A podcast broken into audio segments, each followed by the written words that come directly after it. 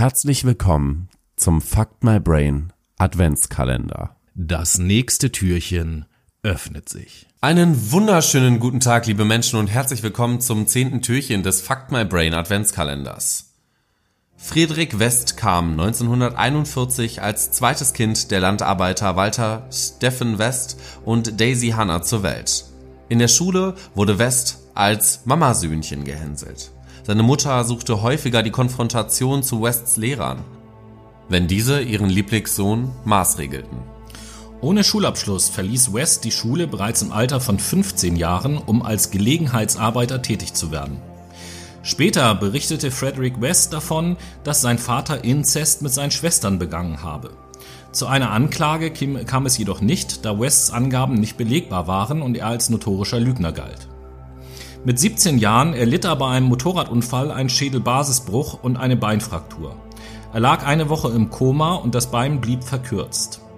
Seine Beziehung zu Catherine Bernadette Rena Costello, die er nach seiner Genesung kennenlernte, war nicht von langer Dauer. Wenige Monate später zog sie wieder in ihre Heimat nach Schottland. Rena war bereits seit ihrer Kindheit Polizei bekannt und galt als erfahrene Diebin. Nach mehreren Kleindelikten entging Frederick West im Alter von 20 Jahren nur knapp einer Anklage wegen Kindesmissbrauchs an einem 13-jährigen Mädchen, welches mit der Familie West befreundet war. Ein Arzt attestierte West epileptische Anfälle. Es kam wegen seiner Uneinsichtigkeit zum Bruch mit seiner Familie. Im Sommer 1962 kehrte Catherine Bernadette Costello aus Schottland zurück und ging erneut eine Beziehung zu West ein. Sie heirateten heimlich im November desselbigen Jahres. Die erste Schwangerschaft Bernadettes beging durch einen Seitensprung mit einem asiatischen Busfahrer und führte zu Spannungen zwischen West und seiner Frau. Gemeinsam verließen beide Much Markle und flüchteten nach Schottland. Um die asiatische Abstammung des im März 1963 geborenen Kindes Charmaine gegenüber Wests Eltern zu rechtfertigen, behauptete West und seine Frau, dass ihr leibliches Kind bei einer Geburt an plötzlichem Kindstod gestorben sei und sie ein Kind adoptiert hätten. 1964 brachte Fredericks Frau das zweite Kind, Anna Marie, zur Welt. Ebenfalls zu dieser Zeit lernten West und seine Frau Anna McFall ihr späteres erstes Mordopfer kennen. West arbeitete zu der Zeit als mobiler Eisverkäufer, verlor diese Stelle aber, nachdem er mit seinem Verkaufswagen ein Kleinkind überfahren und tödlich verletzt hatte.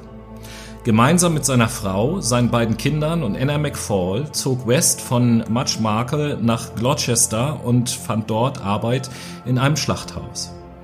Ob der zerrütteten Ehe wollte sich Wests Frau mit den Kindern nach Glasgow absetzen, doch da Frederick West dies nicht erlaubte, reiste seine Frau ohne die Kinder zurück nach Schottland.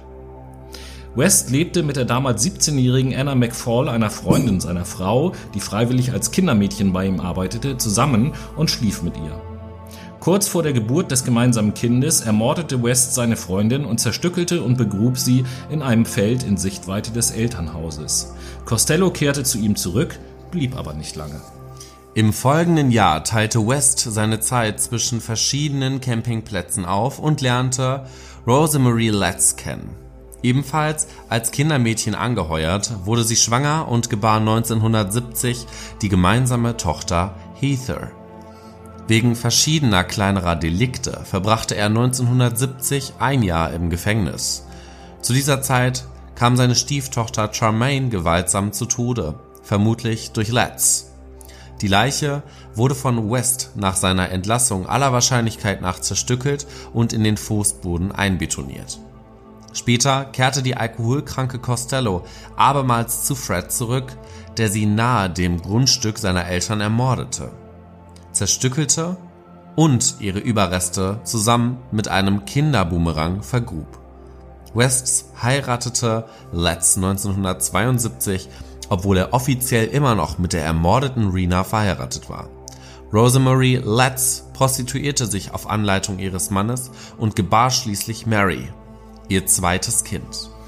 Durch die Hilfe ihres Vermieters war es den Eheleuten West möglich, zu günstigen Konditionen eine heruntergekommene Doppelhaushälfte in der Cromwell Street 25 zu erwerben, später hinlänglich bekannt als House of Horrors. Nach der Entführung, Misshandlung und Vergewaltigung des minderjährigen Kindermädchens Caroline Owens gelang es dieser, durch eine List zu fliehen. Sie war später eine der Hauptbelastungszeugen im Mordprozess. Da sich Owens zunächst schämte, kamen beide mit einer Geldstrafe von insgesamt 100 Pfund davon.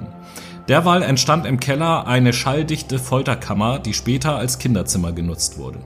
Das Ehepaar West ermordete 1973 Linda Gauff, Carol Ann Cooper und Lucy Partington. Sämtliche Leichen gelangten zerstückelt in Teile des Hauses und Grundstücks.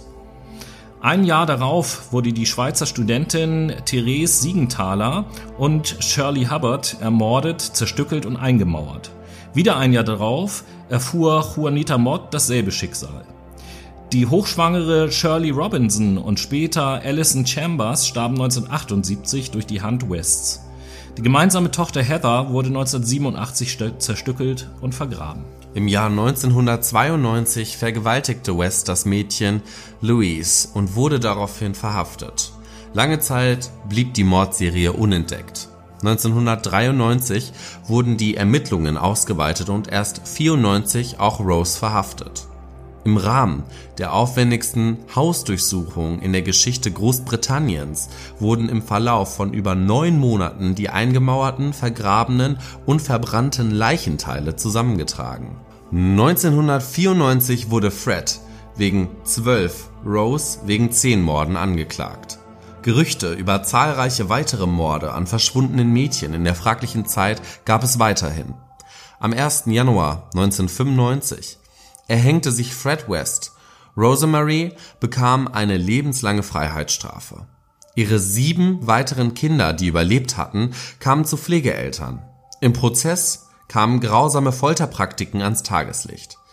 Nach dem Abriss des von den kriminaltechnischen Untersuchungen völlig durchlöcherten Hauses wurde der gesamte Bauschutz sorgfältig zerkleinert und entsorgt. Das Grundstück wurde nicht wieder bebaut sondern dient heute als begründeter öffentlicher Weg